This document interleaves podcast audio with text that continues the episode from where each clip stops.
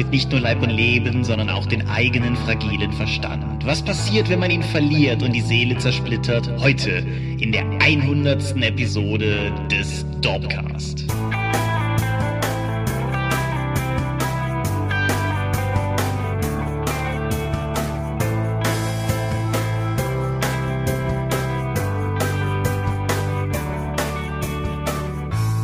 Hi und herzlich willkommen zur 100. Episode des Dorpcasts. Dum, dum, dum. Und einmal mehr haben wir uns hier versammelt, um über Dinge zu reden, die mit Rollenspielen zu tun haben. Und wenn ich wir sage, dann meine ich zum einen damit dich. Michael Skorpio-Mingers, guten Abend. Und zum anderen damit mich, Thomas Michalski. Hoi, und worüber reden wir heute? Geisteskrankheiten im Rollenspiel. Genau. Wir haben kein exklusives Episode 100 Thema. Weil das ist ja nur so bedingt die 100. Episode. Genau, es ist ja im Grunde auch die 101. Episode, weil wir haben ja offiziell mit Episode 0 begonnen. Und um es noch schlimmer zu machen, ist es auch noch die 102. Episode, wenn man die infame Episode minus 1 mitrechnet, die wir niemals veröffentlichen dürfen. Niemals. Ähm, ja. Nicht, weil sie qualitativ so schlecht gewesen wäre, sondern weil wir da viele Sachen ausprobiert und uns von der Seele geredet haben, die äh, nicht in den Äther gehören. Genau, das war so eine Art Katharsis, bevor wir uns an das eigentliche Projekt gemacht haben. Wobei mit dem gar nicht so schlecht bin ich mir halt auch unsicher. Jetzt so nach irgendwie dreieinhalb, vier Jahren, die wir das jetzt hier machen, weiß ich nicht, wie sehr dieser Prototyp unserem eigenen Anspruch heute noch standhalten würde. Naja, wir hatten zumindest schlechtere Technik und wir wussten halt nicht, was wir tun. Deswegen war es ja im Episode minus eins zum internen Testen. Genau, das Niedliche an dem, was du gerade gesagt hast, ist, dass es suggeriert, dass wir jetzt wüssten, was wir tun. Was wir zum Beispiel neuerdings tun, ist über Feedback reden, wenn uns etwas ins Auge gesprungen ist, über das sich zu reden lohnen könnte. Und es begab sich, dass wir in den Kommentaren zur letzten Episode einen kurzen Austausch hatten, von dem ich finde, dass er vielleicht wert wäre, hier nochmal kurz breit getreten zu werden. Unser Hörer Anmar, ich unterstelle jetzt einfach mal, dass es ein Er ist, hat nachgefragt. Wenn das Endkundengeschäft für die Verlage immer wichtiger wird, These aus der letzten Episode, warum sei Ulysses dann nicht auf der Nordcon? Die Nordcon sei immerhin die größte Fantasy-Convention im Norden. Das stimmt. Warum nicht? Weil die Nordcon so himmelweit weg ist von Ulysses. Wir waren ja viele Jahre da und wir haben uns einfach dann, wie für andere Cons, auf die wir jetzt nicht gehen, die Zahlen angeschaut und entschlossen, die Menge an Geld, die dort vor Ort umgesetzt wird und die Menge an Kundenfeedback gleicht sich nicht mit dem aus, mit den Kosten, die wir da haben und dem Aufwand, den wir mit den Mitarbeitern da haben. Ich sehe es ja jetzt, mehrere unserer Mitarbeiter sind privat jetzt zur Nordcon gefahren, auch hier aus der Gegend und die haben sich halt den Freitag und den Montag freigenommen, um effektiv um die Reise antreten zu können oder um die Reise verarbeiten zu können, weil wenn du mit dem Auto hochfährst, sind das halt, ich weiß es ja noch vom Heinzcon, fünf Stunden, sechs Stunden, also gerade wenn du mit dem Sprinter unterwegs bist, ich bin ja auch schon mal mit dem Sprinter für Ulysses zum Verkaufen hochgefahren vor fünf Jahren oder so. Und das war, da waren wir auch noch dank Baustellen und äh, schrecklichen Unfällen über zehn Stunden unterwegs. Mhm. Das ist jetzt die Ausnahme. Aber wenn ich sonntags dann nach dem Abbauen dann auch noch fünf, sechs Stunden zurückfahren muss und um zwei Uhr die Sachen abgebe, kann ich immer ein paar Stunden schlafen, bevor ich Montag dann wieder arbeiten muss. Da passiert halt nicht viel. Ja, wir waren, wa- warst du damals, als wir mit der Dorp hochgefahren sind, bei diesem viele Ja. Stunden Höllenritt auch dabei? Ja, da sind wir mitten in der Nacht in Stade. diesem Ort an Stade angekommen, was noch mal eine Stunde vom Nordkon-Gelände weg war, aber wenigstens eine Jugendherberge. Ja, da, da war halt in Hamburg alles schon ausgebucht. Nee, und da waren wir halt auch viele, viele Stunden auf der Autobahn unterwegs. Da kam halt auch Stau um Stau und wir haben irgendwie die ganze Zeit mehr oder weniger Telefonkontakt mit unseren alten, uralten Handys mit der Jugendherberge gehalten, in der Hoffnung, dass da immer noch jemand ist. Und dann ist da noch irgendwie der arme Zivi bis Mitternacht geblieben, in der Hoffnung, dass er uns immer wenigstens noch auf das Zimmer lassen könnte. Und dann sind wir dann aber noch später erst da angekommen. Dann haben wir irgendwie zu viert im Corsa draußen gepennt. Naja, wir haben nicht wirklich gepennt. Wir sind vor allen Dingen nochmal durch Stade mitten in der Nacht gelaufen, haben irgendwie diese bekifften Jugendlichen, die in die Jugendherberge eingestürmt sind, ertragen und irgendwann morgens konnten wir dann einchecken, haben drei Stunden geschlafen und dann sind wir zum Nordcon. Ja, also lange Rede. Das war das Jahr, als Lordi den Eurovision Song Contest gewonnen hat. That's random. Okay, ja. Nein, man muss aber auch einfach sagen, zum Beispiel, wenn wir von der Dorp aus zum Feencon jedes Jahr fahren, was wir gerne machen, weil der Feencon ist für uns nah und wir mögen den. Aber der Feencon ist wirklich nah von uns. Und dennoch glaube ich nicht, dass wir mit dem, was wir da vor Ort vielleicht an ein bis sechs Freunde-Regelwerken oder so unter die Leute bringen, auch nur ansatzweise unsere Benzin- bzw. Zugkosten decken würden. Jetzt verkauft Ulysses wahrscheinlich mehr, aber der Aufwand ist auch einfach höher, Mhm. weil du möglicherweise mehrere Mitarbeiter hast, weil du halt auch mit dem ganzen Warenwirtschaftssystem Ware auschecken musst, um sie dahin zu bringen Auf jeden Fall, ja. wo wir halt die Kiste mit den Regelwerken ins Auto legen und zum Feenkon fahren. Und wir machen das halt auch da, nicht weil es es sich monetär lohnt, sondern nur, weil es für uns die vielleicht neben der RPC coolste Gelegenheit ist, einfach auch mit, mit Dorp-Fans und Hörern rumzuhängen. Hm. Aber auch da haben Verlage in der Regel ja durchaus auch noch andere Möglichkeiten. Also zum Beispiel, was weiß ich, die, die Redcon für Ulysses. Das ist ja die Hausmesse. Genau. Ich möchte nicht ausschließen, dass Ulysses in, in den nächsten Jahren dann wieder verstärkt Präsenz auf Cons zeigt. Momentan ist das allerdings aus vielerlei Gründen wie Verfügbarkeit von Mitarbeitern und einfach die Organisation, die dafür notwendig ist, nicht möglich. Okay, so viel dazu. Dann noch ein kurzes bisschen Rollenspiel-News, einfach um es reingeworfen zu haben. Der Deutsche Rollenspielpreis wurde auf eben jenem Nordcon einmal mehr vergeben und wurde vergeben in zwei Kategorien, wie immer.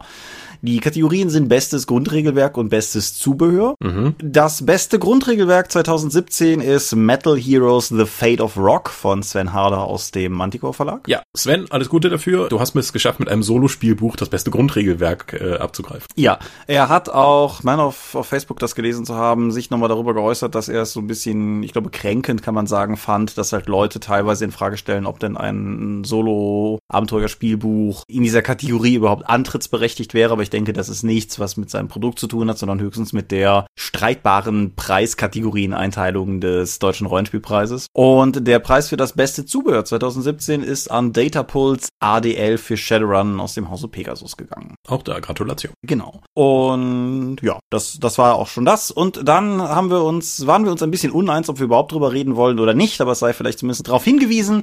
Wir beide haben heute Morgen, als ich aus dem Urlaub zurückkam und auf der Arbeit war, als erstes erstmal über die FAZ geschimpft. Genau, denn die haben einen Artikel, keinen Kommentar veröffentlicht, wo sich jemand darüber echauffiert, dass Amazon den langweiligsten Buchladen New Yorks eröffnet hätte. Und das ist ein relativ kurzer Text von einem Feuilleton-Schreiber, der halt vor allen Dingen gegen Amazon ist und dass es irgendwas Neues gibt und dass in Amazon Buchläden Sachen kategorisiert sind nach Bereichen, die Leute tatsächlich interessieren, anstatt einfach nur Bücher in den Buchladen zu machen. Also ich glaube, was er gerne haben möchte, ist es, einen kleinen Buchladen zu haben, wo ein hochintellektueller Buchhändler dann ankommt und mit ihm über äh, sie beide gegenseitig austauschen können, wie klug sie doch sind und was für hochgeistige Literatur sie lesen, anstatt einfach wie dieser Amazon-Buchladen das zu verkaufen, was wirklich geht. Ja, es ist ein interessantes Fallstudienobjekt, finde ich, weil wir uns momentan an so einer Schwelle befinden, wo häufiger auch einfach Entscheidungen, beispielsweise auch einfach wie Netflix sein Programm gestaltet, läuft auf dieselbe Sache hinaus, nämlich einfach auf Zahlen basiert werden. Weil wir mittlerweile auf eine Art und Weise Zugriff auf Nutzerdaten, auf Zahlen, auf Verkaufsdaten, auf Profile haben, die es vor 10, 20 Jahren so einfach noch nicht gegeben hätte. Und der Amazon-Laden verfolgt halt insofern ein anderes Konzept, als dass er seine Verkaufsfläche mit Dingen füllt, die anhand der Nutzerdaten der vielen, vielen, vielen Millionen Amazon-Kunden generiert werden und weniger auf dem Bauchgefühl eines engagierten Buchhändlers aufbaut. Wobei dieser engagierte Buchhändler irgendwo mal auch mir auch noch mal zeigen muss und nicht die Leute, die einfach ihr Geld dadurch verdienen, dass sie die Spiegel-Bestsellerliste am Eingang stehen haben und an der Meta-Ware und dann einfach die verkauft. Ja, also ich, ich persönlich muss, also ich meine, ich bin dann natürlich auch insofern vorgeprägt, eine gute Freundin von mir ist halt Buchhändlerin und ich denke durchaus, dass sie auch die Fantasy-Ecke in ihrem Laden betreuend das mit Engagement tut. Aber die Sache ist einfach die, der Artikel stellt unter anderem in den Raum mit einem Duktus, der suggeriert, dass das ein Nachteil wäre, dass der Amazon-Laden, ich glaube, 3000 Bücher verkauft, wo der Barnes Nobles auf vergleichbarer Fläche 30.000 Bücher verkauft.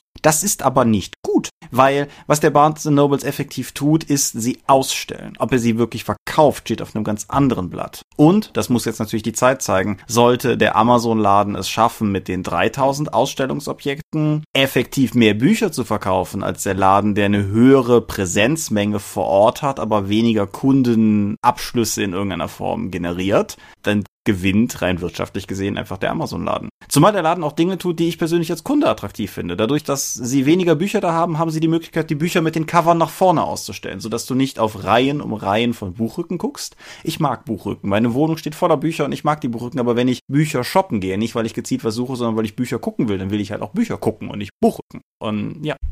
Ja, Cover verkaufen Bücher. Ja, auf jeden Fall. Und insofern, wir verlinken den Artikel zähneknirschend unter diesem Dopcast zähneknirschend, weil ich persönlich, also ich, ich teile halt die Meinung des Artikelschreibers überhaupt nicht, aber man kann ja wunderbar drüber reden und streiten und nachdenken und demnach sei er hiermit äh, verlinkt und es sei darauf verwiesen. Mhm, mh. Wo wir schon über Bücher reden, wollen wir über Medien reden. Ja, aber da musst du anfangen, weil ich kein Buch habe. Na gut. Ich habe ein Buch gelesen.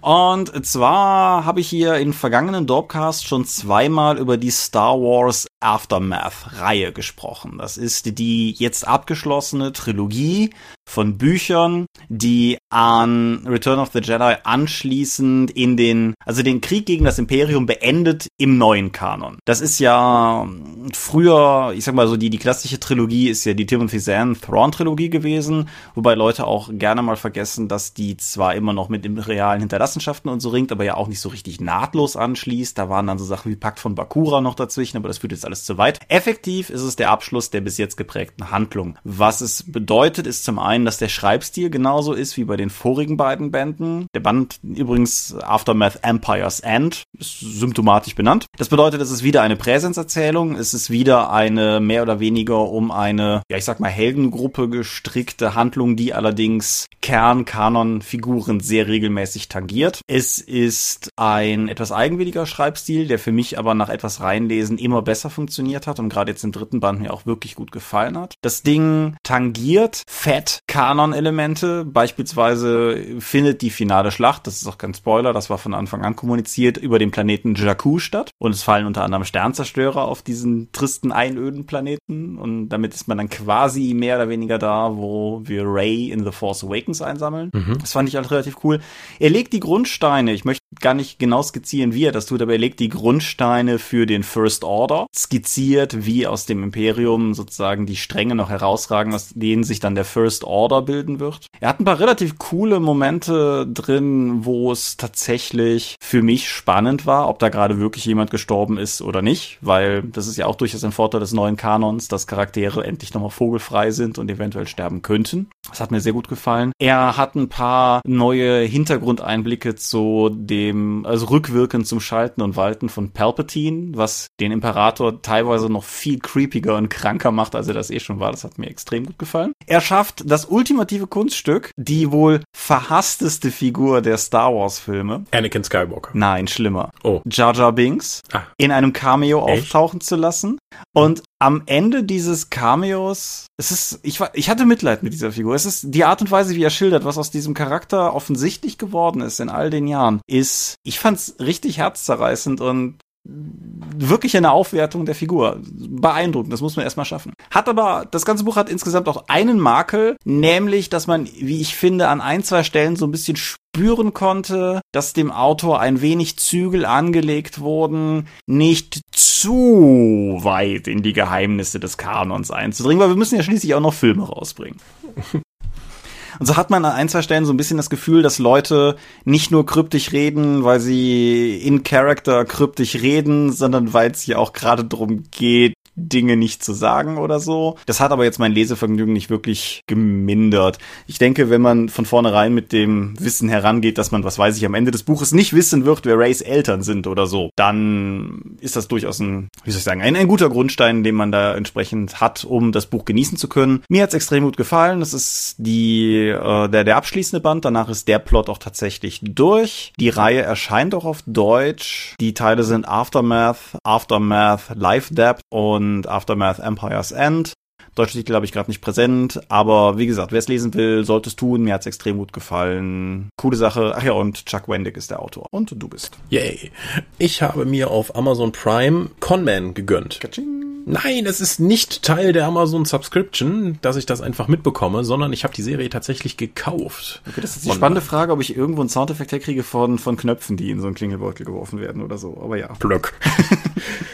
Ja, äh, Conman ist die Serie von Alan Tud- Tudyk, Mhm. den ja viele Leute wahrscheinlich kennen als den Piloten aus der Serie Firefly. Mhm. So, jetzt ist er halt mit vielen Gastauftritten im anderen Bereich untergekommen und hat jetzt eine einfach irgendwann mal gedacht, so, ich äh, verarbeite jetzt mal, glaube ich, alle meine Erfahrungen, die ich auf Cons gesammelt habe und bringe die Serie raus über einen Typen, der den Piloten in einer zu früh abgesetzten Science-Fiction-Serie spielt und der die ganze Zeit über die Cons tingeln muss und dabei andere populäre Charaktere trifft. Mhm. Und das ist wirklich witzig. Ich meine, Alan Tudyk hat sowieso ein großes Talent dafür, sich selbst in selbst leidend darzustellen und das spaßig zu machen. Es kommt durch die Serie noch erschwerend hinzu, dass der Captain dieser ehemaligen Serie, wo sie drin gespielt haben, nämlich Spectrum, äh, Nathan Fillion ist und der im Gegensatz zu ihm nämlich wahnsinnig erfolgreich ist in der ganzen Filmbranche und ihn immer wieder damit auch aufzieht. Und die ganze Serie dreht sich zunächst nur darum, halt die ganzen Cons abzuklappern und seltsame Gestalten zu treffen. Und die Serie funktioniert dann, glaube ich, noch nicht so. Das ist vor allen Dingen eine Gagshow. Erst zum Ende hin ergibt sich so eine Art Metaplot, dass nämlich ein Spectrum-Film geplant ist und die Leute deswegen wieder zusammenkommen.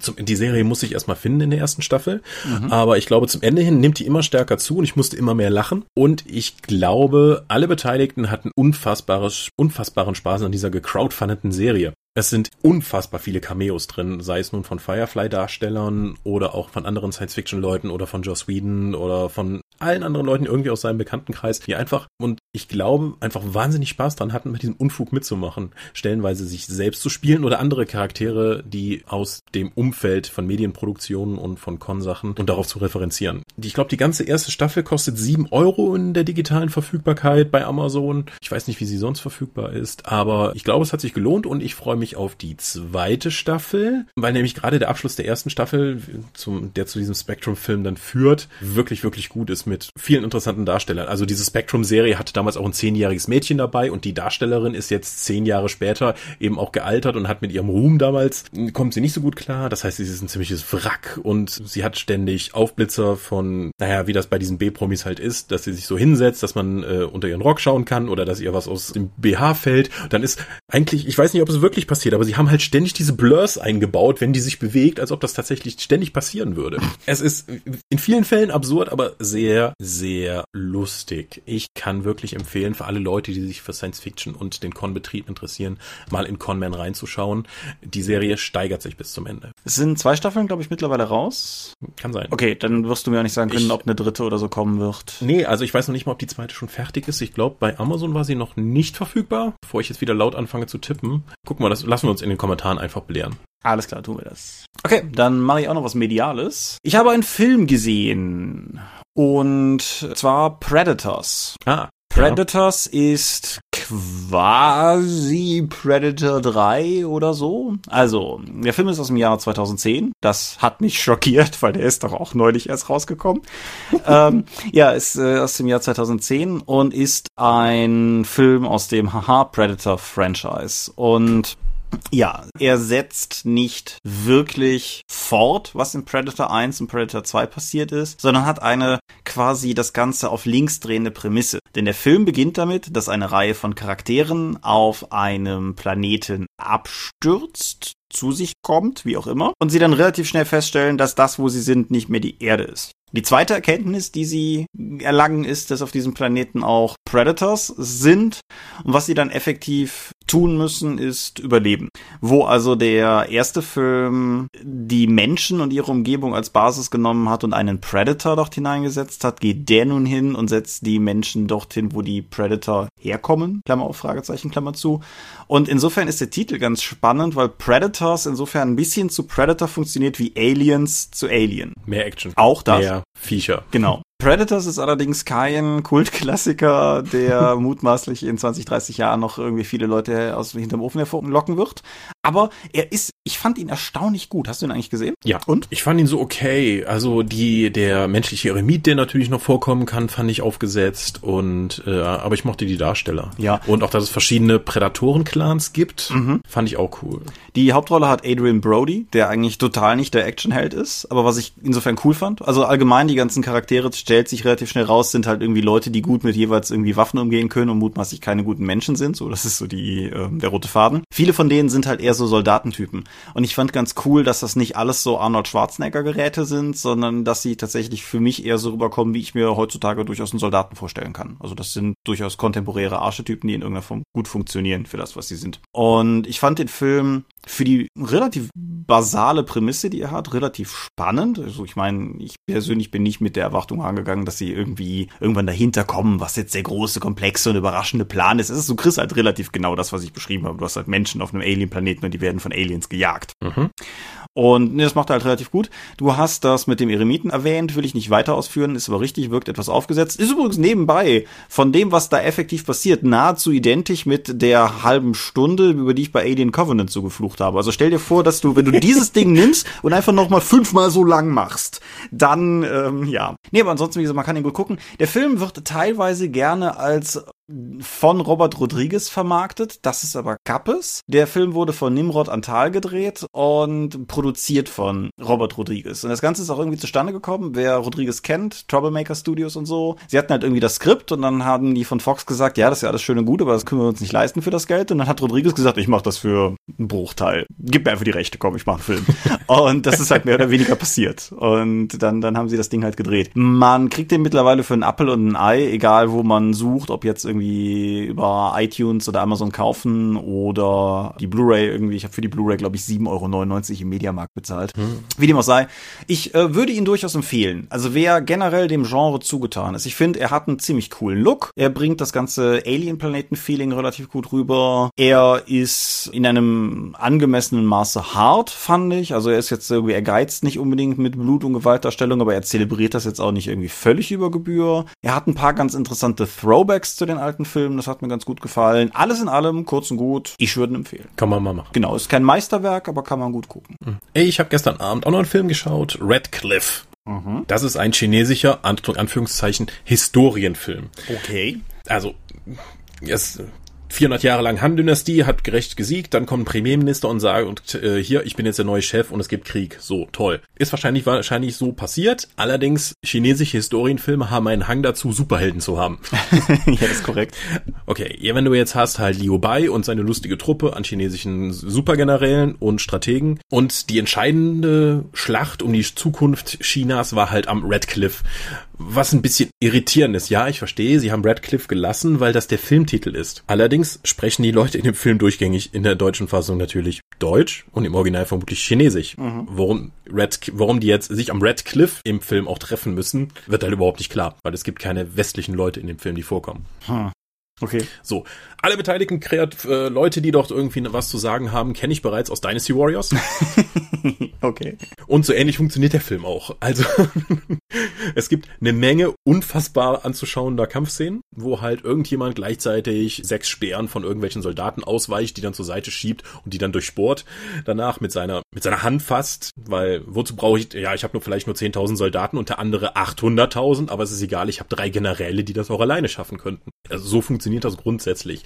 Aber von den coolen Actionsequenzen, es sind von John Hu, der hat Regie geführt, mhm. oder war zumindest sehr stark an dem Film präsentiert. Es ist natürlich eine chinesische Produktion, das heißt, du hast einen unfassbaren Aufwand dahinter. Riesige Menge an Statisten, großartige Kulissen, die Kostüme sehen toll aus. Aber der Film funktioniert richtig, richtig gut. Also er hat mich besser unterhalten, als ich damit gerechnet habe. Wenn ich höre jetzt so chinesisches Historiendrama mit viel auf die Fresse, aber der funktioniert auf vielen Ebenen toll. Die Charaktere funktionieren, die Strategien, die die gegenseitigen Kriegsherren sich da erdenken und wie sie darauf kommen und wie sie dann wieder Gegenstrategien machen, um die Arroganz des einen Kriegsherrn auszunutzen oder sonstigen Kram. Das funktioniert. Also das Ding geht natürlich auch zweieinhalb Stunden, wie es sich für Historienfilme gehört. Red tolle Action, interessante Charaktere und auch spannende Handlung.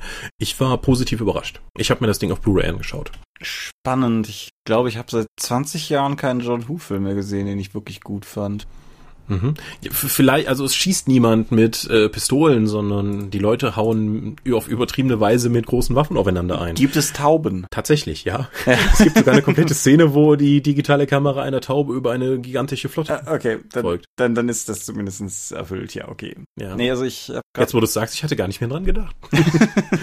nee, ich glaube, seit, seit Face Off, der müsste 97 gewesen sein. Den fand ich noch lustig. Der war zwar jetzt auch nicht so richtig gut, aber ja, wie dem auch sei. Nee, cool. Dann mache ich noch was Kurzes. Kurz deshalb, weil du letztes Mal quasi schon alles gesagt hast. Aber ich habe ja gesagt, ich käme noch mal auf die USL-Fibel zurück, wenn ich sie auch gelesen hätte. Ähm, du hast recht gehabt. Das ist wirklich nicht gut. Also, ja. ich find's halt ich hatte mit dem Dorpschen Matthias gestern noch drüber gesprochen und seine Worte waren so sinngemäß, er fände ja durchaus immer schön, wenn sich jemand Mühe macht, sowas zu schreiben. Das ist vielleicht auch die beste, das beste Feedback, was ich dazu geben kann. Das ist irgendwie so oh, A for Effort oder so. Also, wir haben es ja letztes Mal im Prinzip schon breit getreten, wer jetzt letzte Folge nicht gehört hat. Hm? Also, die Oldschool Rollenspielfibel ist ein kleines Pamphlet oder Traktat, das geschrieben wurde, um den Leuten den Spielstil der Oldschool Renaissance Spiele irgendwie nahe rauszubringen. Es gibt eine deutsche Fassung davon, die ist dieses Jahr vom Verlag System Matters veröffentlicht worden und wurde beim Gratis-Rollenspieltag beigelegt. Ist jetzt auch zum Beispiel auf der RPC bei Ihnen noch zu haben gewesen und gibt's auch als Download auf ihrer Webseite. Und ich finde es halt vor allen Dingen schrecklich, Ich meine, er beschreibt einen Spielstil, der mich nicht anspricht. Mhm. Was ich aber eigentlich das mit Abstand Schlimmste an dem Ding fand, war, dass alle seine Beispiele suggerieren, dass bei ihm am Tisch ein Umgangston läuft, dass ich da einfach nicht mitspielen wollte. Hast du dafür Beispiele? Mein, mein Paradebeispiel ist der Ninja-Sprung. Der wird zweimal geschildert. Einmal als modernes Rollenspiel und einmal als Oldschool-Rollenspiel. Was ich beim modernen Rollenspiel so furchtbar fand, ist halt der, der Spieler kündigt halt an, er möchte irgendwie seinen Ninja-Sprung machen. Und dann reden sie tatsächlich nur zwei, drei Wortwechsel lang zwischen Spielleiter und Spieler über die Regeln. Und dann fängt der Spieler des Klerikers schon an rumzupöbeln, warum das denn jetzt schon wieder mit den Regeln sein muss und ob das nicht mal vorangehen könnte und so. Und sowas kann ich ja überhaupt nicht leiden. Also, da kann halt auch das moderne Rollenspiel nichts für. So manchmal, keine Ahnung, redet man halt kurz über Regeln, dann warten die anderen halt. Dafür wacht die, die reden mutmaßlich auch, wenn man selber mal sowas hat. So funktioniert halt Toleranz zum Miteinander, aber das funktioniert da halt nicht. Und dieses Regeldiskussionsding gibt es beim Oldschool-Beispiel natürlich nicht, weil Oldschool ja explizit nicht mit Regeln spielt. Das ist ja so eine Kernthese, die er da mehr oder weniger vertritt. Und was mich da halt so gestört hat, ist, dass dann der Spieler sogar noch irgendwie am Ende, weil es etwas Hanebüchen scheint, nachfragt, wo steht denn das in den Regeln? Und dann sagt der Spielleiter, nee, das habe ich mir gerade ausgedacht und zum nächsten, dann würfel du jetzt. Und das sind halt beides so Szenarien, wo ich mir denke, so, boah, keine Ahnung, das ist meine Runde, ist aber irgendwie cooler. Also von den, von den Leuten her einfach. Ja, deswegen meint, deswegen sage ich immer so, deswegen hat mich das so gestört mit dem Rulings statt Rules, was sie da beschreiben, weil wenn der Spielleiter deine einzige Instanz ist, was in dieser Welt funktioniert oder nicht, bin ich halt dem komplett ausgeliefert als Spieler. Also da, da muss man, glaube ich, schon einiges an Leidensfähigkeit oder an Vertrauen, blindem Vertrauen, blindes Hingeben an den Spielleiter mitbringen, um in so einer Runde zufrieden zu sein. Ja, ich äh, fühle mich bestätigt in dem, was ich letztes Mal schon in den Raum geworfen habe, nämlich, dass mir das, was er da beschreibt, von wegen, dass du nicht auf Raumdurchsuchen würfelst, sondern dass du beschreibst, was du effektiv durchsuchst, dass das auf Dauer völlig repetitiv und furchtbar sein würde in meinen Augen, weil sie halt irgendwie, sie haben so Beispiele in dem Dringenderen irgendwie über Fallen finden so und dann, dann geht der Spieler schon davon aus, dass er an der richtigen Stelle sucht, aber dann ist das dem Spielleiter noch nicht genug, dann lässt er sich noch genau beschreiben, wie da gesucht wird und dann entscheidet der Spielleiter halt, ob ihm das jetzt gut genug ist, wie da gesucht wird, um die Falle zu finden und blah. Und was ich außerdem einfach systematisch an dem Heftchen furchtbar finde, ist, äh, er schreibt am Anfang, er hätte diese vier Zen-Momente, mit denen er das Ganze halt umreißen wollte und dieses Spielgefühl vermitteln würde und das wäre halt das, was jetzt kommt und dann sind die vier Zen-Momente rum und du guckst mehr oder weniger auf die Klammerheftung des Heftes und fragst dich, was macht denn die zweite Hälfte jetzt noch? Und in der zweiten Hälfte sind dann so tolle Sachen drin, wie die Spieler, also die Tipps für den Spieler in einem Oldschool-Rollenspiel mit so fantastischen Sachen wie schütze deinen Magier, er ist deine mächtigste Waffe. Es ist irgendwie, ich, ich weiß nicht, ich glaube zu wissen, was der Autor wollte, aber ich finde, es wird nicht klar, was das Heft von einem will. Die Beispiele sind unspezifisch und greifen nicht unbedingt. Sie sind auch nicht fair. Sie sind sogar teilweise mit Ankündigungen nicht fair, weil er am Anfang schreibt, er geht ja immer davon aus, dass jeder weiß, wie modernes Rollenspiel funktioniert. Deshalb muss er sich da paraphrasiere, nicht so viel Mühe geben. Und alles in allem kann ich nur sagen, was wir letztes Mal schon festgehalten haben. Das deutsche Layout von Dominik Pilarski ist wirklich schön. Aber boah, hat mich das aufgeregt. Ich hab's doch gesagt. Ja, was ich auch da schon zu dir gesagt habe, es hat jemand es geschafft, ein Rollenspieltheoretisches Werk zu schreiben, das einen Spielstil beschreibt, der dir nicht gefällt. Und mir nicht. Im Zorn vereint. genau. Aber gut, ich wollte ja eigentlich ja nicht mehr so viel darüber reden. Aber ja, nee, also ich, äh, mein, mein Seal of Approval kriegt's auch nicht. Und ich fand ganz schön, dass äh, ich, ich schrieb dann irgendwie auf Twitter, ich hätte das gerade gelesen und es kam dann ein Kommentar drunter von einer, die dann schrieb, ja, nee, ich habe gerade den und den Abschnitt gelesen. Nope, nope, nope, nope. Ja. Dennoch, um das auch nochmal klar zu sagen, ich find's cool, dass der Verlag Systematas das Ding auf Deutsch rausgebracht hat. Ich weiß jetzt nicht, ob ich zwangsläufig mich an meinem ersten Urlaubstag wahnwitzig darüber hätte ärgern müssen, aber ich find's halt einfach cool, dass es einen Verlag gibt, der sowas tatsächlich auf Papier für Leute produziert, weil wir reden ja drüber und allein insofern ist es schon eine Bereicherung. Ist das so? Weil, mit welchem Hintergedanken? Weil sie haben es jetzt produziert, ohne ein passendes Produkt dafür zu haben und haben das beim gratis Rollenspieltag verschenkt. Oder ist das gecrowdfunding? Ob das jetzt ein gut, ob das ein gutes gratis Rollenspieltag Tie-in Ding gewesen wäre, darüber könnte man tatsächlich nochmal diskutieren. Aber aber einfach mal davon ausgehend, dass nicht alle Leute gut genug Englisch können oder nicht gerne genug Englisch lesen, um solche Sachen zu lesen, gehen die halt häufig, denke ich, an einem gewissen Teil des Marktes einfach vorbei, weil sie es nicht lesen können. Man kann das ja dann kacke finden, aber man hat dann wenigstens die Möglichkeit, selber zu diesem Ergebnis zu kommen. Und insofern bin ich eigentlich für Übersetzungsprojekte in dieser Form immer zu haben. Es muss ja nicht mich abholen, aber allein die Tatsache, dass es da ist, ist cool. Dass sie es dann auch noch gedruckt haben, finde ich persönlich auch cool, weil ich persönlich so ungern an Bildschirmen lese und so gerne auf Papier. Aber das mal sozusagen nur als Bonus obendrauf. Die Tatsache, dass wir dieses Ding auf Deutsch haben, ist ja schon mal okay. Und es ist auch, es versucht weniger sein eigenes System zu verkaufen, als ich das eingangs befürchtet hatte, als er in der Anleitung auch noch schreibt, so von wegen, es gibt zwei Möglichkeiten, entweder du kaufst dir halt das, äh, die Originalregeln von Wizards of the Coast oder meins. Aber das, das äh, kam tatsächlich nicht so schlimm rüber, wie ich das gedacht habe. Außerdem macht er für seinen Spielstil ja auch nicht wirklich Werbung aus unserer Sicht. Das ist korrekt, ja. So, aber du bist noch einmal dran. Nee, das lassen wir jetzt und wir gehen zum Thema. Na gut. Ungerade Medienzeit. Guck mal auf die Zeit. Ja, okay, sehe ich ein. Ich sag nur mal kurz was zur Fibel. Ja, ja, ja. Du stellst ja auch noch Nachfragen hier.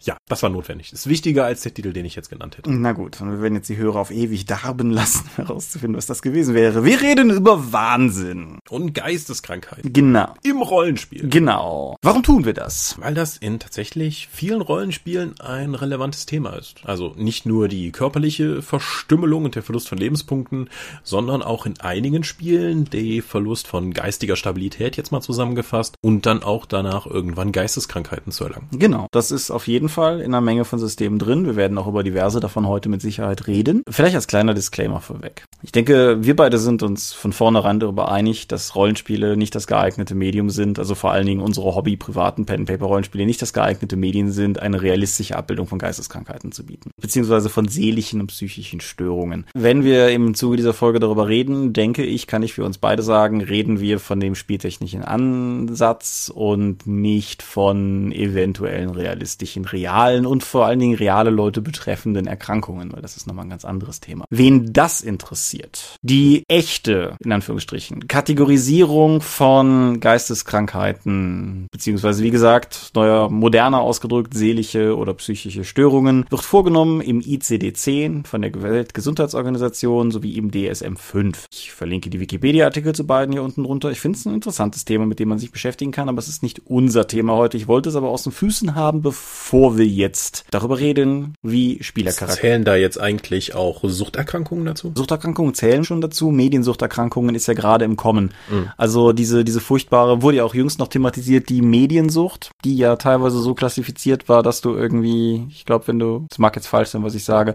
irgendwie. Vier Stunden Fernseher am Tag guckst, bist du süchtig. Ja, das war teilweise sogar krasser formuliert. Also irgendwie, wenn du halt irgendwie, ich weiß nicht, eine Stunde am Tag mit dem Smartphone im Internet bist oder sogar eine halbe Stunde, dann ist das schon irgendwie grenzwertiges Verhalten. Es ist auf jeden Fall sehr problematisch.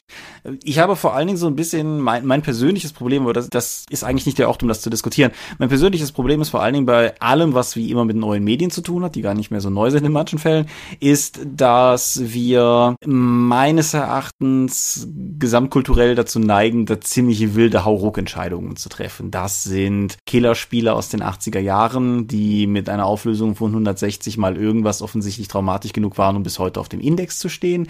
Das sind aber eben auch so Klassifizierungen oder so Fragen wie, äh, wie viel Internetkonsum ist denn eigentlich gesund oder nicht. Leute gucken den lieben langen Tag viel aufs Smartphone. Bei Kindern mag das auch nochmal was anderes sein, aber Erwachsene tun das halt durchaus auch. Aber zu sagen, ab wann das schlecht ist oder nicht, oder wo wir auch einfach nur einen Paradigmenwechsel darin haben, wie wir unser Leben leben, das ist ja nochmal eine ganz andere und komplexe Frage. Und ich bin mir halt häufig unsicher, ob diese Frage in der notwendigen Komplexität erörtert wird. Aber ich glaube nicht, dass das hier der Ort dafür ist. Ja, also Geisteskrankheiten im Rollenspiel. Genau, so. Kannst du dich daran erinnern, wenn du das erste Mal drüber gestolpert bist? Also Cthulhu habe ich ja erst relativ spät und tatsächlich mal gespielt, aber man hat immer von diesem Horrorrollenspiel, wo man irre wird und stirbt, dann gehört. Ich glaube, das erste Mal, dass ich tatsächlich im Rollenspiel damit konfrontiert wurde, war beim Warhammer-Rollenspiel. Das war es bei mir auch. Ha. Genau. Warhammer ist ja auch durchaus eine gute Spielerin, deine Charaktere kaputt zu machen. Warhammer 1 noch viel mehr als alles, was danach kam. Mhm. Haben wir anderthalb bis zwei Folgen zugemacht. Also effektiv kannst du halt körperlich in dem Spiel sehr schnell, sehr effektiv kaputt gehen, weil du halt, wenn deine Lebenspunkte runter sind, irgendwann an die kritischen Treffer kommst und dann gehen da eben Gliedmaßen drauf oder, oder ähnliche permanente Verstümmelungen. Aber du sammelst halt auch Wahnsinnspunkte. Und wenn du Wahnsinnspunkte über eine bestimmte Schwelle hiefst, dann kriegst du Geisteskrankheiten. Genau. Ich erinnere mich, als wir das erste Mal Warhammer gemeinsam gespielt haben, da war ich bei Olli in der Eifel, noch zu Schulzeiten. Und die erste Szene, noch bevor Olli handeln konnte, war, ja, da werden dir die Tiermenschen greifen die Kutsche an, in der du auch mit drin sitzt. Einer von den Tiermenschen sieht ganz gruselig aus, mach doch mal einen Willenskraftcheck. Nicht gelungen. Ja, ein Wahnsinnspunkt. Ich habe noch nicht mal gehandelt.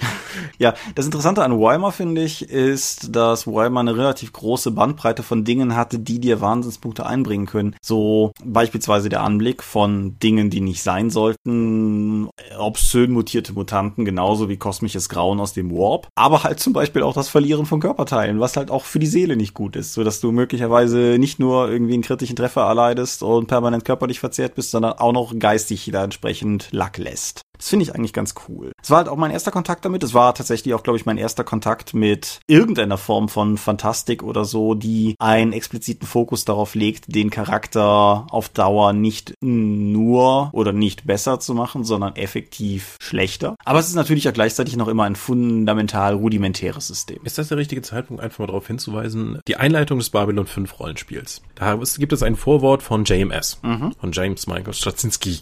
Und er erklärt darauf seine einzige Erfahrung mit Rollenspiel. Er war bei Freunden und die haben dann gesagt, lass uns das und das mal spielen. Und er versuchte zu verstehen, was sie ihm gerade versuchen, schmackhaft zu machen. Also, unser Ziel ist es, an dem Abend nicht wahnsinnig zu werden und nicht zu sterben, aber das ist das, was vermutlich passiert und wir werden dabei leiden. Ganz genau.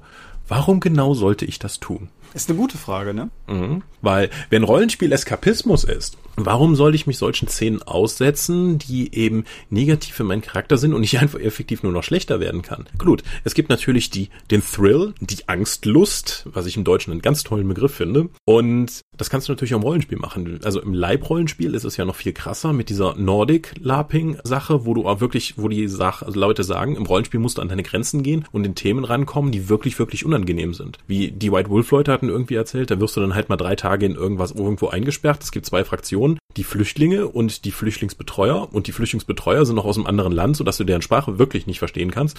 Und dann wird, eskaliert das halt einfach mal drei Tage durch, damit du dich überhaupt in die Rolle versetzen kannst. Mhm.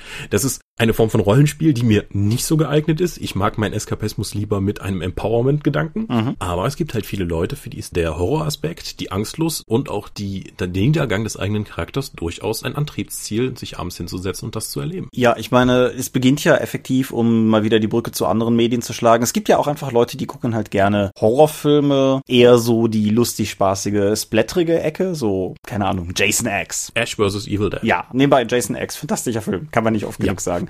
Großer Spaß. Ja.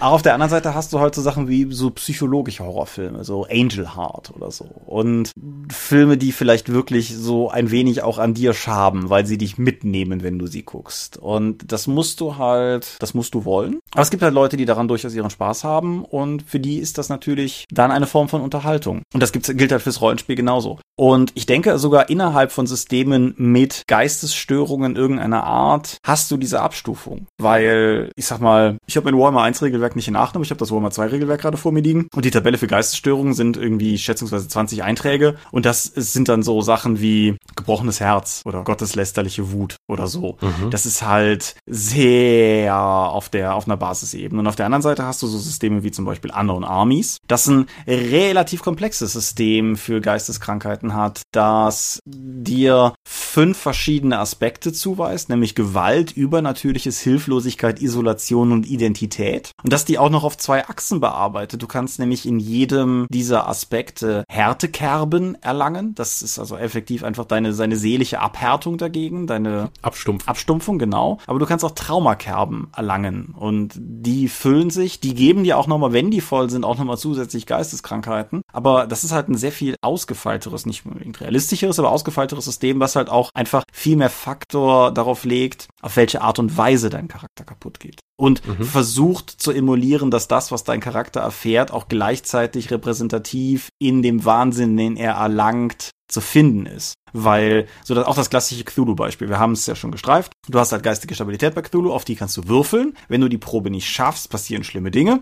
Es gibt temporäre Traumata und langfristige. Aber im Worst-Case-Szenario hast du halt den großen Cthulhu gesehen und hast ab da Angst vor Fenstern. So. Ja, also Cthulhu funktioniert ja auch so, dass du erstmal dann, wenn du eine gewisse Schwelle unter, unterwürfelt hast, dann würfelst du auf eine Tabelle und dann passieren irgendwelche komischen Sachen in deinem Geist. Mhm. So, warum bekomme ich Höhenangst, wenn ich eine Leiche sehe? Genau, das ist halt das Problem von allen Systemen, die Zufalls Zufallstabellen für Geisteskrankheiten in irgendeiner Form haben. Weil eigentlich muss ja die Störung, die du dadurch bekommst, ja in einem gewissen Kontext stehen zu der Quelle, aus der die Störung stammt. Sollte, ja. Genau. Aber das ist halt, denke ich, so ein bisschen der Pulp-Gedanke so. Das ist halt, du kannst halt irgendwie, ähm, was weiß denn ich, Jonathan Carver, der jahrelang mit Schronflinten Schogoten gejagt hat, ist endlich gebrochen und ist jetzt irgendwie knackwahnsinnig und glaubt, dass alle Menschen in Wirklichkeit Hühner wären. Ist halt eine ganz andere Form von nuanciertem Wahnsinn als irgendwie der gebrochene Kerl, der langsam aber sicher den Rückhalt in seinem Glauben an die Realität verloren hat und der langsam aber sicher abdriftet und die Kontrolle über seine Gefühle verliert. Du weißt, was ich meine. Mhm. Und interessant, dass du sagst, dass die Kontrolle über die Gefühle verlieren, weil ich kann mich auch erinnern in unserer Anon Armies Kampagne, dass eine Mitspielerin es echt scheiße fand, dass sie vom System vorgegeben bekommt, wie sie jetzt diese Szene in ihrem Charakter auszuspielen hat, mehr oder weniger, weil sie eben schon so viele Kerben in diesen Bereichen hatte. Wie, wir haben Gewalt angewendet und einfach so achselzuckend dann weitergehen, weil das unseren Charakter, die ja eigentlich Leute mehr aus der Mitte der Gesellschaft waren, überhaupt nicht mehr tangiert hat. Ja, das zeigt die Degeneration auf seelischer Ebene, die die Charaktere haben, aber es gibt ja natürlich auch was vor. Ich glaube, wir haben uns, ich, ich würde sagen, jeder von uns hat sich da irgendwann mal bei der Runde dran gestört, oder? Kann sein, ja. Also, es ist halt einfach so ein bisschen. Also, wir gegen das Regelsystem von An und Armies wurde ja auch als erster und wichtigster Kampf der Kampagne bezeichnet. Ja, das ist, das ist richtig. Es ist ja auch die Kampagne, wo irgendwann einer der Mitspieler meinte, dass so wie wir alle zueinander mit den Charakteren Spinnefeind wären, wir gar keine Gegner bräuchten und der SL ein Geister rief, ihr habt noch gar keine Gegner.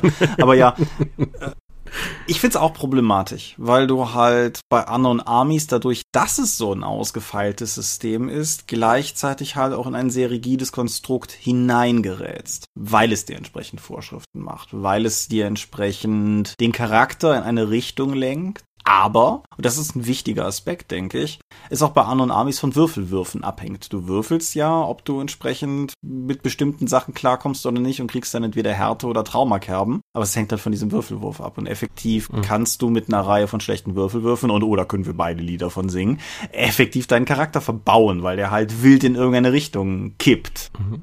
Okay. Wieso ist die geistige Stabilität oder solche Geisteskrankheiten ein Eingriff in die Darstellungsmöglichkeiten des Charakters? Eine, man, man bekommt eine Geisteskrankheit, die einen dazu in Anführungszeichen zwingt, Dinge anders zu spielen, als man das eigentlich möchte. Ich meine, jeder nimmt einfach ohne mit der Wimper zu zucken hin, dass es Rollenspielsysteme gibt, in denen die physische Ver Vernichtung von Teile deines Körpers mit weiteren Einschränkungen vorgesehen ist. Weil wenn es die Tabelle gibt, du kannst ein Auge verlieren, du kannst ein Bein verlieren, du kannst einen Arm verlieren. Das wird allerdings als nie so problematisch dargestellt. Und ich glaube, ich weiß auch wieso.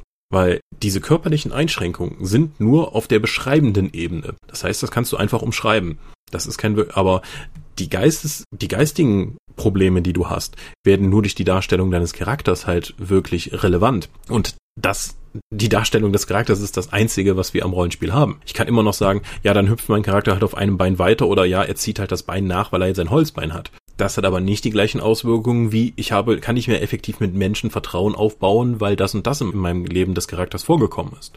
Das ist also ein viel größerer Eingriff, glaube ich, und deswegen wird es auch als negativer wahrgenommen. Ich finde auch so eine Art und Weise, wie man sich dem Ganzen vielleicht nähern kann, ist, wenn dich jemand bittet, Luke Skywalker zu charakterisieren, fallen dir mutmaßlich eine Reihe von Dingen ein, die du sagen kannst. So ist ein Jedi-Ritter, ist irgendwie vielleicht auch der letzte Jedi-Ritter, war mal irgendwie so ein Farmerjunge, wird halt auch vom Farmerjungen zu einer viel erwachseneren Figur, eine ganze Reihe Dinge. Keiner wird sagen, uh, uh, uh, der verliert eine Hand. Mhm. Und das ist, denke ich, genau der Punkt, weil die Charakterzeichnung selten über körperliche Merkmale erfolgt. Wenn es ein wirklich krasser Eingriff ist, sitzt ab jetzt im Rollstuhl. Gilt es, glaube ich, auf beiden Ebenen. Dann gilt es in der Analogie, weil das etwas ist, was du vielleicht auch eher schon sagen würdest. Irgendwie so, Daredevil ist ja nicht blind. Aber in dem Punkt wärst du ja auch, wo deine Charakterdarstellung tatsächlich über die Beschreibung hinaus beeinflusst wäre. Wenn der Kerl ab da im Rollstuhl sitzt, dann werden Dinge plötzlich sehr anders. Und ich denke, das ist halt einfach auch etwas, was du bei der psychischen Ebene eines Charakters sehr viel schneller hast, weil du da im Kern an den Kern der Figur gehst. An das, was sie wirklich ausmacht.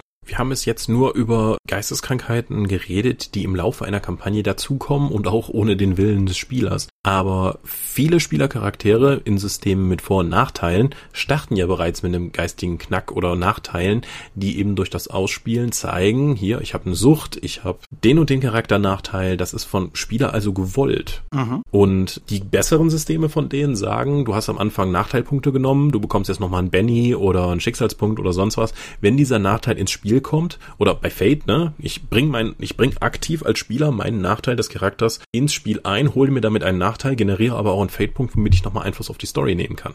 Du hast also konkret einen Anlass daran, deine Geisteskrankheit, dein Tick oder deine Sucht auszuspielen, um das zu machen. Die schlechteren Systeme, wie die World of Darkness, geben dir am Anfang ja einfach nur ein paar mehr Punkte für die Charaktererschaffung, damit du deine Stärke oder deine Geschwindigkeitsdisziplin noch ein bisschen höher nehmen kannst. Dann versuchst du ja, wenn du durch das Ausspielen nicht mehr weitere Punkte generieren kannst, vor allen Dingen diese im Ausspielen zu vermeiden. Ja, das muss ich ein bisschen einschränken. Mhm. Die alte World of Darkness. Da unterschreibe ich das vollumfänglich, was ja. du gerade gesagt hast. Die neue World of Darkness gibt dir keine Punkte für Nachteile. Mhm. Je nachdem, was für ein NWOD-System du hast, die sind alle noch so ein bisschen unterschiedlich, ist das eher so ein Ding. Die neue World of Darkness auch in Anführungszeichen, weil die auch schon 15 Jahre jetzt alt ist. Ja, die halt die N-Wort in Abgrenzung zur O-Wort beziehungsweise C-Wort, je nachdem halt.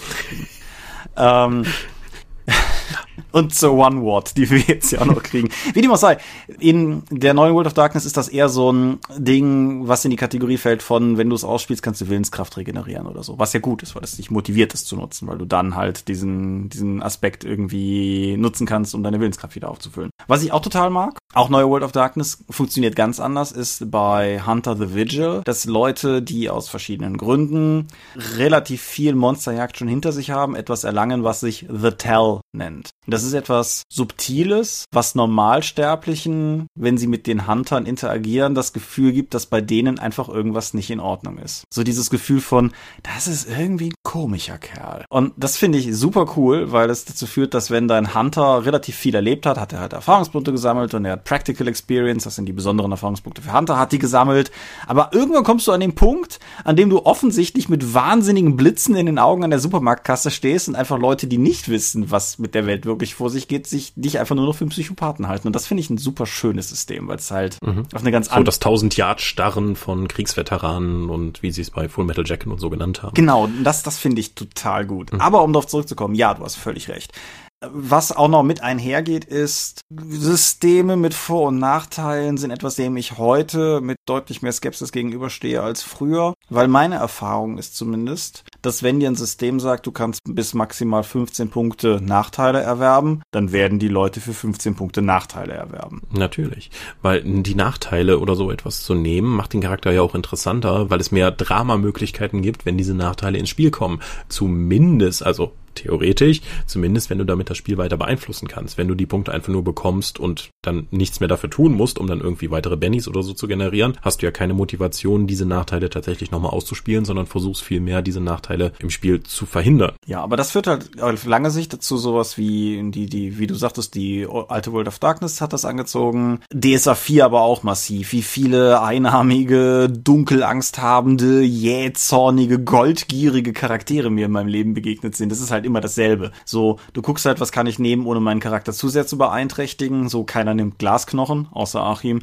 Und dementsprechend werden es dann häufig die, die psychologischeren Aspekte vielleicht, die zum Nachteil gereichen. Aber das ist dann nicht, weil die Leute es für interessant halten, diesen speziellen Zug dem Charakter aufzufropfen, sondern stattdessen einfach, weil es halt opportun schien, das zu nehmen. Klar, Vorurteile Magier auf 12 nehmen oder Vorurteile Elfen auf 10. Jede Menge leicht generierte Punkte für nützlichen Kram und am Ende kannst du es dann nur lustig ausspielen. Weil Rassismus im Fantasy-Rollenspiel ist ja meistens lustig. Im Optimalfall spielst du in der Com ein Novadi mit Nachteile Firn, äh, also Vorurteile Firnelfen oder so, dann bist du vermutlich relativ sicher raus.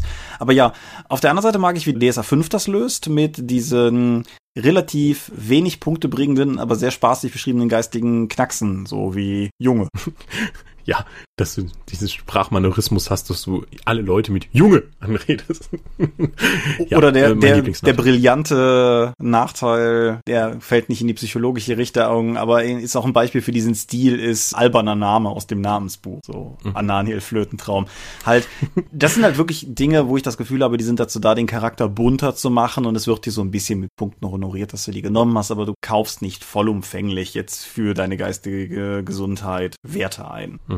Wie würdest du das denn sehen, wenn du jetzt im laufenden Spielbetrieb noch Nachteile bekommst, wie Körperteile zu verlieren oder eben Geisteskrankheiten anzuhäufen? Wie würdest du das handhaben, wenn diese Geisteskrankheiten nicht vom Spieler aus, also was für eine Sanktionierungsmöglichkeit hast du oder kennst du aus Spielen, wenn der Spieler das nicht ausspielt, obwohl es ja jetzt Teil seines Charakters ist? Ich würde da zweiteilig darauf antworten. Auf der einen, es kommt darauf an, was das für eine Art von Spiel ist. Wenn es, sagen wir mal, eine Warhammer-Runde ist oder vielleicht auch tatsächlich eine World of Darkness-Runde und mein Charakter, mein Spieler hat jetzt irgendwie was genommen an Nachteilen, was er nicht ausspielt, dann ich würde das, glaube ich, nicht aktiv sanktionieren. Ich würde vermutlich eher, wenn überhaupt, versuchen, anhand positiver Beispiele der anderen ein, ein positives Beispiel zu setzen. Also wenn ein anderer am Tisch irgendwie den Nachteil Klaustrophobie hat und das immer gut ausspielt, dann kriegt er vielleicht einen Punkt mehr am Ende, dieser gute Rollenspielpunkt, den die World of Darkness ja auch immer hatte. Pfui. Und dann kannst du damit da vielleicht ein bisschen lenken. Anders sehe ich das, wenn es sowas ist wie Cthulhu und die Runde sich explizit getroffen hat, um, ich sag mal, puristischer Cthulhu zu spielen. Also wirklich kein Pulp, wir werden alle wahnsinnig und sterben Cthulhu. Wenn du da einen am Tisch hast, der das in gar keiner Weise aufgreift oder wirklich nutzt, ist er beim falschen Spiel. Genau, dann ist das Problem einfach auf einer ganz anderen Ebene vorhanden. Mhm. Nebenbei, Cthulhu, ich hatte jetzt gerade die Einteilung in Puristen und Pulp. Das ist die Einteilung, die Trail of Cthulhu vornimmt. Trail of Cthulhu hat, finde ich, ein ziemlich cooles Wahnsinnssystem, weil es den Wert in zwei Elemente unterteilt. Du hast nämlich Stability und Sanity. Und Stability ist ein relativ stark fluktuierender Wert. So, konkretes Beispiel gestern vom Spieltisch. Oh Gott, ein riesiger Alligator hat uns beinahe gefressen. So, dann schläfst du halt nicht gut nach so einem Tag. Dann haben, hat sich halt deine Stability entsprechend abgebaut. Einer unserer Charaktere ist Psychologe. Wenn der dann entsprechend dich mal für zwei Stunden beiseite genommen hat und mit dir darüber geredet hat, dass die Welt noch in Ordnung ist, dann ist die Stability auch wieder da. Sanity ist was ganz anderes. Sanity ist dann wirklich das Mark, der Punkt, wo du angefangen hast, hinter die, hinter den Vorhang zu gucken und zu begreifen, dass die ganze Menschheit die Welt überhaupt nicht verstanden hat. Und dann, wenn es halt daran geht, dann ist es auch direkt sehr schmerzhaft, wenn du da entsprechend Verluste erleidest. Und das finde ich ein relativ cooles System, weil du sowohl einen schnellen Mechanismus hast, um im Spiel Leute selig wirklich anzuschlagen, ohne damit direkt ihre Charaktere innerhalb von drei Abenteuern komplett unspielbar runterzuhauen. Mhm. Das, das äh, ist auf jeden Fall für mich eines der bis jetzt befriedigendsten Systeme. Ich weiß tatsächlich gar nicht, was Matthias auch noch nutzt, unser Spielleiter halt, sind so kleine Kärtchen. Ich nehme an, das ist ein Fanprodukt. Ich habe keine Ahnung, wo es her hat. Eingeteilt in verschiedene, wie viel Stability hast du gerade verloren, kannst du halt eins ziehen und dann steht auf der Rückseite ein Vorschlag, wie dein Charakter reagieren könnte. So apathisch, kreichend, hysterisch, mhm. irgendwie sowas nicht bindend, nicht irgendwie zwangsläufig das Anon Amis genannte deinen Charakter lenken oder so, aber wenn du halt gerade vielleicht auch zum dritten Mal am Abend irgendwie Stability gelassen hast und dir gerade auch einfach nicht einfällt, was du jetzt Schönes machen könntest, kannst du halt so eine Karte ziehen und hast nochmal so eine Idee, mit der du vielleicht spielen könntest. Und das finde ich halt auch durchaus ganz cool. Hm. Wie ist die Darstellung von Geisteskrankheiten in deinen Rollenspielrunden meistens abgelaufen? War das mehr so ein überzeichnetes Darstellen der Geisteskrankheiten oder war das ein ernstnehmendes Thema? Ich denke mehrheitlich überzeichnet. Mhm weil es auch einfacher ist. Ne? Das kennst du aus den Medien und darstellen ist schwierig genug. Und wenn du sagen kannst, dass ich halt überreagiere gegenüber dem, wie es normalerweise ist, dann wird das schon so eine Art Geisteskrankheit sein, weil die wenigsten von uns wissen halt auch, was diese armen Menschen durchmachen, die tatsächlich diese Phobien oder Geisteskrankheiten haben. Da finde ich einen abgetrennten Arm auch viel naheliegender, weil wenn ich den Arm nicht benutzen kann, da habe ich eher einen Bezug zu als, was hat ja jemand mit äh, Schizophrenie tatsächlich für Probleme. Ja, völlig, völlig richtig.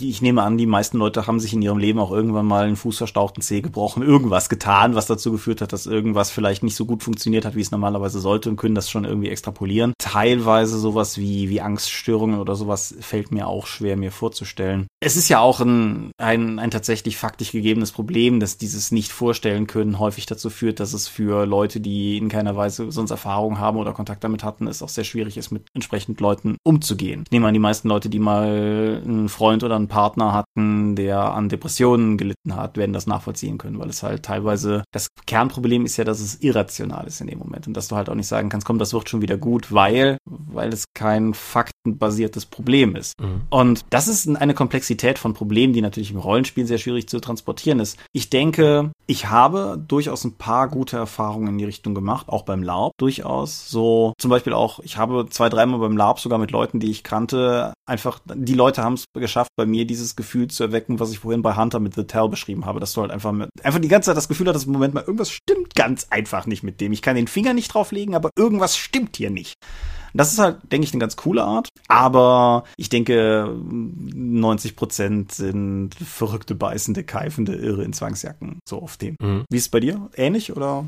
Ja, wenn, dann war es wahrscheinlich überzeichnet. Also Geisteskrankheiten sind ja in unserer Gesellschaft immer noch ein Tabuthema. Ja. Also man sieht ja oft genug, wenn jemand, wenn jetzt irgendjemand krank ist, sagst, sagen die Leute, geh doch zum Arzt, du niest dir die ganze Zeit rum. Wenn jemand Depressionen hat, sagt man dem, stell dich nicht so an. Das heißt, es ist immer noch wirklich schwierig in unserer Gesellschaft damit zu arbeiten. Ist das schon mal in dieser Ebene in einem Rollenspiel aufgetaucht oder hat dann irgendjemand dann gesagt, so hier, Geisteskrankheiten, ja, stell dich mal nicht so an, weil wir sehen ja, es ist ein Spieleffekt und die Leute wissen, dass es tatsächlich eine Erkrankung ist. Meinst du dadurch festzuhalten, dass es im Rollenspiel Geisteskrankheiten gibt, dass das dann mehr etabliert ist, dass es auch in der wirklichen Welt dann wahrgenommen wird und auch akzeptiert wird, dass es sich um eine Krankheit handelt? Ich glaube ehrlich gesagt nicht. Vielleicht, ja. vielleicht gibt es Gegenbeispiele, aber gerade wegen dem, was wir gerade schon gesagt haben, nämlich, dass in der Erfahrung meistens eher archetypischer Irrsinn skizziert wird und nicht eine, eine ehrliche Darstellung Darstellung oder so. Den archetypischen Irrsinn hast du auch in Film und Fernsehen schon oft genug gesehen, aber der hilft dir halt nicht wirklich hinter das Problem zu schauen. Nebenbei noch ein ganz anderer Aspekt, um da ganz kurz noch hinzulenken, bevor der nachher unter den Tisch fällt. Wie stehst du zu Irrsinn bei Nichtspielercharakteren? Das verlangt dem Spielleiter natürlich relativ viel ab, weil er dann durch die dann normalerweise Darstellung von verschiedenen NSCs dann auch noch auf eine sehr schwierige Ebene kommen kann, um ihnen dann verschiedene Arten von Geisteskrankheit hinzustellen. Den archetypischen Verrückten, der wild mit den Augen rollt, rollt und dabei dann irgendwie die ganze Zeit anfängt zu lachen oder Sachen umzuschmeißen. Das ist ja noch relativ einfach, weil wenn du mit diesen Klischees und diesen Archetypen arbeitest, wissen die anderen, okay, der ist wahnsinnig. Aber wirkliche Geisteskrankheiten darzustellen, stelle ich mir wahnsinnig schwierig vor. Ja, zwei, zwei Gedanken dazu. Der eine kommt auch nochmal aus der LARP-Erfahrung. Aber meine Erfahrung ist, wenn du mit, sagen wir mal, in einer Szene bist, beim LARP tatsächlich, wo jemand in irgendeiner Form augenscheinlich verrückt handelt und das kann sogar das archetypische Augenrollen und Lachen und so weiter weiter sein, kann das auf Dauer tatsächlich auch auf eine angstlustartige Art und Weise zermürbend sein, weil du anders als bei vielen anderen Medienformen dich nicht ganz so leicht da wieder rauserden kannst. So beim, beim Spieltisch, selbst wenn dein Spielleiter da eine fantastische Performance als Bob der Verrückte hinlegt, kannst du im Zweifelsfall immer noch einen Schluck von deiner Cola trinken, dir eine Handvoll Chips vom Tisch nehmen, aus dem Fenster gucken und an diesem Tisch sitzen. Wenn du halt in einem kalten Keller mit einem verrückt lachenden Typen bist, dann bist du in einem kalten Keller mit einem verrückt lachenden Typen beim Lab. Das, das haben wir ja schon häufiger besprochen, das ist einfach diese, dieses mhm. Direktheitsding. Ein ganz anderer Aspekt für mich ist, ich finde die archetypischen Verrückten häufig einen langweiligen, wie soll ich sagen, ein, ein, eine langweilige Ausflucht. Weil. Ja, weil ich glaube, das, was wirklich Geisteskrankheiten so unangenehm macht und auch mit Leuten, die, die, die darunter leiden, ist, dass die halt, wie du eben schon sagtest, so slightly off sind. Das ist einfach unangenehm da zu sein, weil irgendwas mit denen nicht stimmt. Genau. Klammer auf, was wir jetzt natürlich in diesen ganzen Aspekten so nicht tangieren, um nochmal ganz kurz diesen, diesen Realitätsbezug zu machen. Es gibt natürlich auch einen ganzen Haufen Sachen, die in keiner Weise tatsächlich irgendwie schlimm sind, so ganz leichte Formen von Autismus oder sowas. Das sind halt Leute, die sind, die wirken auf dich als Laien vielleicht irgendwie langsam oder irgendwie komisch, aber es ist halt nicht irgendwie unangenehm, in deren Nähe zu sein, Klammer zu. Nichtsdestotrotz, ja, aber auch noch auf eine andere Art und Weise in Ausflucht, nämlich insofern, dass zum Beispiel, es geistert gerade online ein Video rum, wo jemand irgendwie fast zwei Stunden lang darüber rantet, warum er die neue Sherlock-Serie, also was heißt neu, aber die mit Cumberbatch, warum er die halt nicht gut findet. Ich weiß nicht, ob ich jemals etwas so schlecht gefunden habe, dass ich das Bedürfnis gehabt hätte, ein zweistündiges YouTube-Video dazu zu machen. Then again kann man das als Audio-Export ganz gut beim Autofahren hören. Und Ach. er hat einen ganz interessanten Aspekt drin gehabt, nämlich, dass der, der Sherlock Moriarty deshalb eigentlich eine wesentlich uninteressantere Figur als der literarische Moriarty ist, weil im Zweifelsfall alles nochmal irgendwie erklärt wird mit, naja, er ist halt irre. Und da ist schon was dran. Ich finde zum Beispiel den The Dark Knight Joker deshalb auch einen so interessanten Schurken, weil er vielleicht meinetwegen knackwahnsinnig ist, aber weil er ein Konzept hat, nach dem er handelt. Und dieses, dieses Chaos streuen halt immer so als roter Faden drin ist. Mhm. Wenn du aber alles, was dein Schurke tut, mehr oder weniger nur entschuldigst mit, naja, der ist halt verrückt, so, so wie frühere Joker-Inkarnationen zum Teil halt auch funktioniert haben oder sowas, dann finde ich es eigentlich sogar schrecklich uninteressant, weil wenn, wenn der HE alles tut, dann, na gut, dann tut er halt alles. Hm. Also gerade den Joker in The Dark Knight finde ich ein gutes Beispiel für, dass es einfach unangenehm in seiner äh, Nähe zu sein. Einfach nur, wenn Leute sowas anfangen, wie, was einfach gesellschaftlich nicht akzeptiert ist, wie laut zu schmatzen oder einfach sich zu nahe zu kommen oder an jemanden zu riechen. Das ist wenn man halt so eine so soziale Störung hat, kann das schon echt komisch rüberkommen. Ja. Hast du persönliche Erfahrungen mit Leuten, die unter Geisteskrankheiten leiden oder zumindest Störungen haben, auch schon mal ins Rollenspiel einge eingebunden? Nein. Weil es sich thematisch nicht angeboten hat oder weil dir die Erfahrungen fehlen? Zweierlei. Ich habe tatsächlich eine, eine Ex-Freundin mit Depressionserkrankung. Das war nie schön. Und es ist nichts, was ich jemals hätte sinnvoll irgendwie gewusst, wo ich nie irgendwie gewusst hätte, wie man es sinnvoll einbauen könnte, weil das ist halt eine, eine ganz grässliche und stille Erkrankung, die in dieser Form so, du kannst durchaus einen depressiven NSC zum Beispiel haben, aber dieser Charakter, es ist halt relativ unwahrscheinlich, dass das jemals im Spiel so richtig zu tragen kommen wird. Ja, weil Depression eben ist die wahrscheinlich am häufigsten verbreitete Störung, die es gibt und auch in der Gesellschaft halt, wie eben schon erwähnt, immer noch sehr tabuisiert. Und es ist halt nicht fancy. Du kannst halt wenig dramaturgisch packende Szenen im Rollenspiel und vor allen Dingen mit einer, mit einem fünf Leuten um einen Tisch daraus resultieren, dass es jemandem halt wirklich, wirklich dreckig geht und du der jetzt, dich jetzt intensiv mit dem, um den kümmern musst. Genau, gleiches gilt zum Beispiel für Burnout oder sowas. Burnout ist halt ein mhm. reales Problem, aber es ist halt nichts, was irgendwie einen, einen coolen Spielercharakter oder so ausmacht. Also vielleicht ist das ein Backstory-Element. So, mein Charakter ist jetzt irgendwie Fliegenfischer in Florida, weil er irgendwie früher Banker war und dann war halt ein Burnout so. Aber das ist halt kein, kein Element, was das Spiel wirklich bestimmt. Das ist halt einfach nur so eine Facette. Und mein also ich kenne das noch von letztem Jahr, als ja die Arbeiten an Mark 3 von War Machine und Hordes, also mich wirklich überfordert haben mhm. in der Firma. Und ich bin ja dann auch zum Drakon gefahren und ich hatte mich eigentlich gefreut, endlich nach 18 durchgearbeiteten Tagen oder so nochmal meine Freunde zu treffen, die ich jetzt auch schon lange nicht mehr gesehen habe. Also euch von der Dorp mhm. und von Condra. Ich war wirklich fertig vor Ort. Ich, ich konnte kaum mit den Leuten reden. Ich bin ja auch anderthalb Tage vorher wieder zurückgefahren, weil ich einfach die Gesellschaft nicht ertragen konnte und es einfach nicht geschafft habe, mit den Menschen da zu reden oder mit denen in ein Gespräch zu kommen. Und ich musste einfach weg.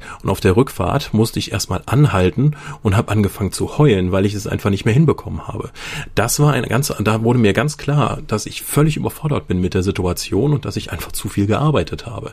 Das war, ich tanze ja schon mal öfters am Rande des Burnouts, aber da war ich je, je, auf jeden Fall einen Schritt drüber. Ja, und das ist halt, wie gesagt, das ist ein reales Problem. Es ist ein garstiges Problem. Mhm. Aber es ist nichts, was jetzt irgendwie im Rollenspiel sich einbringen lassen würde, außer du spielst jetzt eine wirklich, wirklich intensive Kampagne, also etwas, was mit meinem Eskapismuswunsch im Rollenspiel gar nicht zusammenpasst. Nein, das geht auch über meinen hinaus. Also ich denke mhm. durchaus, dass ich wahrscheinlich auf dieser, auf dieser fiktiven Skala ein gutes Stück weiter hin zu den ernsteren und auch weniger Power Fantasy eskapistischen Szenarien tendiere. Wie gesagt, unsere Trade of Cthulhu-Runde ist also das Paradebeispiel. Aber das geht mir halt auch eindeutig zu weit. Und ich brauche das halt auch nicht immer. Also zum Beispiel unsere hier genauso oft schon genannte Private Eye-Runde ist halt völlig happy-go-lucky und wo die Charaktere teilweise schon durchgestolpert sind, da die müssten eigentlich auch mittlerweile alle irgendwie schreckliche Schäden haben. Die sind auch alle irgendwie wahnsinnig, aber die sind halt alle auf so eine, so eine augenzwinkernde Art und Weise einfach nur verschroben und damit ist das halt gut. Man muss halt auch, denke ich, wissen, was man tut. Und gerade wenn man beginnt, wirkliche reale Dinge einzubauen, auch meinetwegen das Depressionsthema, sollte man halt sich gut überlegen, was man macht. Klammer auf, man sollte auch gut überlegen, mit wem man's macht. Das ist vielleicht noch so ein Aspekt, dem Geisteskrankheiten, das ist weit verbreitet, aber kaum behandelt und deswegen, wenn du da Themen ansprichst, die einigen Leuten halt wirklich wehtun können, weil sie diese Selbsterfahrungen haben, schwierig. Ja, und ich war halt auch schon durchaus auf äh, Lab-Veranstaltungen und habe von anderen gehört, die auch die Zielsetzung hatten, den Leuten ein bisschen mehr ans Markt zu gehen. Und die Verantwortungsvollen davon haben halt vorher auch tatsächlich einen Fragebogen rausgegeben. So, ich meine, das ist auch nicht unproblematisch, aber dennoch halt irgendwie, gibt es Dinge, die für dich wirklich nicht gehen? Dann sag uns das vorher bitte. Mhm. Im Lab gibt's ja theoretisch immer noch den Timeout, wenn du sagen kannst, das wird mir hier gerade zu krass, aber dann musst du auch einen Menschen vor dir haben, der auch tatsächlich in der Lage ist, zum, in diesem Moment dann einfach den Timeout durchzuziehen, weil das ist auch keine Selbstverständlichkeit. Du darfst auch nicht im ersten Moment schon zu weit gestoßen haben. Das ist ja auch so eine Sache. Ne? Mhm. Also es ist, keine Ahnung, ich, ich kann nicht gut mit Spinnen. So, das ist halt auch durchaus was, was ich in solchen Fällen immer mitteile. Also ich, ich kriege jetzt irgendwie keine, keine völlige Panikattacke, aber ich merke halt schon, wie mein Puls hochgeht, wenn so ein achtbeiniges Ding über den Tisch läuft. Mhm. Und das ist noch okay, aber es gibt halt auch durchaus Leute, bei denen das noch viel ausgeprägter ist und für die das halt wirklich traumatisch sein kann und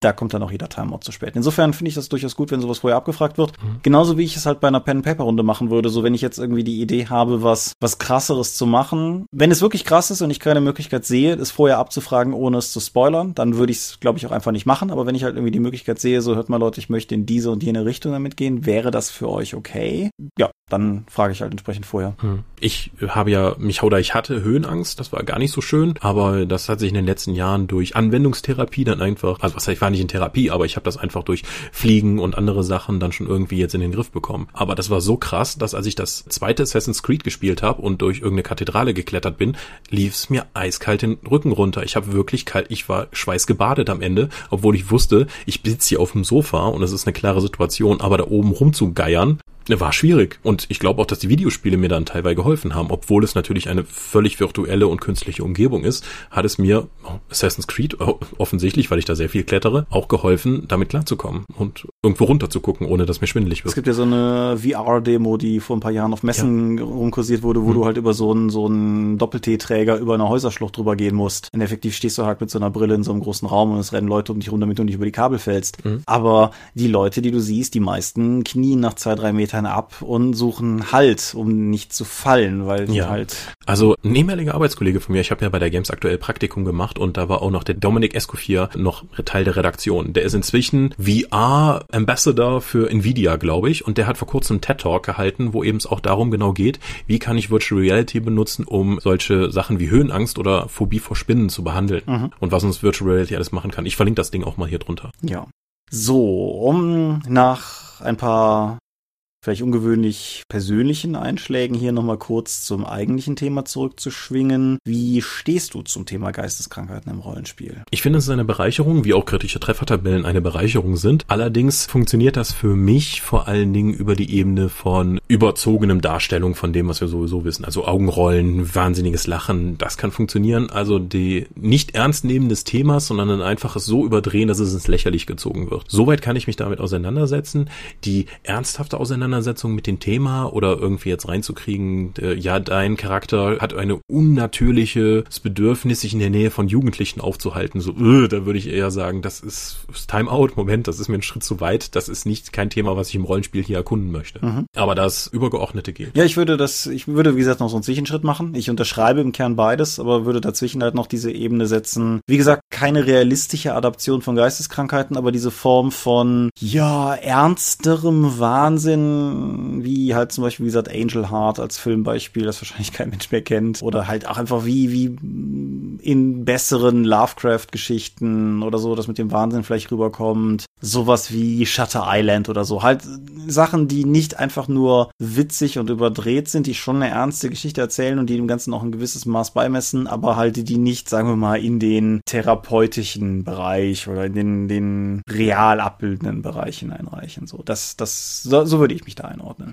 Okay. Wir sind gespannt, was habt ihr da für Erfahrungen gemacht? Was ist euer Standpunkt für Geisteskrankheiten im Rollenspiel? Nutzt ihr das eher als Happy-Go-Lucky Spaßelement, um eben mehr Farbe reinzukriegen? Oder geht ihr lieber dahin, wo es weh tut? Genau. Erzählt uns von euren Erfahrungen. Berichtet auch durchaus, wenn, wenn ihr habt, von, von positiv oder negativ Konkretbeispielen, weil ich durchaus glaube, dass es auch interessante Spielarten gibt, die uns einfach noch nicht so untergekommen sind. Und dann lassen wir uns einfach überraschen. Und wie ja neuerdings etabliert, wenn, wenn uns irgendwas irgendwas besonders ins Auge fällt, dann kommt es auch entsprechend das nächste Mal in der Feedback-Schleife. Bis dahin sind wir die Dorp. Uns gibt es online unter www.die-dorp.de. Ihr könnt uns folgen per RSS-Feed oder via sp-blogs.de. Wir können uns abonnieren über iTunes. Wir freuen uns über gute Bewertungen. Wir haben Accounts bei Google, bei Facebook, bei YouTube und bei Twitter. Die Dorp geht an den Tom. Sehen Worte geht an mich. Sehen Worte ist auch der Name des Blogs und meines Instagram-Accounts. Wir veranstalten die Drakon, die kleine sympathische Pen Convention der Eifel zu finden unter drakon.de. Neuer Termin steht noch nicht genau fest, wird aber nächsten April sein. Und wer uns Geld geben möchte, kann das unter Patreon tun, unter patreon.com slash die. Vielen Dank fürs Zuhören. Es war ein intensives Thema heute. Ich hoffe, ihr habt das mitnehmen können und bin sehr auf eure Feedback gespannt. Bis zum nächsten Mal. Adieu und ciao, ciao.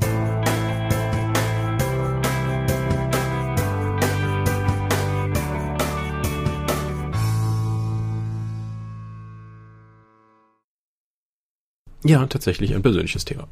Ja. Aber wir sollten trotzdem aufhören. Ich denke auch.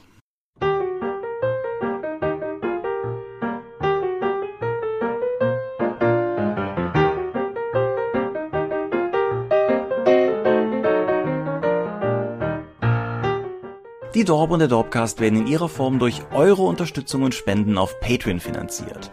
Unser besonderer Dank liegt dabei wie stets den Dorp Ones, also jenen, die 5 Dollar oder mehr spenden. Im Monat Juni 2017 sind das 8088 Lambert Benke Gerrit Bonn Tobias Kronert Daniela, Dorifer, Granus, Heinrich, Isambard, Jägers.netcast, René Kulik, Volker Mantel, Angus MacLeod, Moritz Melem, Mofte, Orkenspalter TV, Philipp Picker, Ralf Sandfuchs, Jens Schönheim, Alexander Schendi, Bentley Silberschatten, Tunnelorn.net,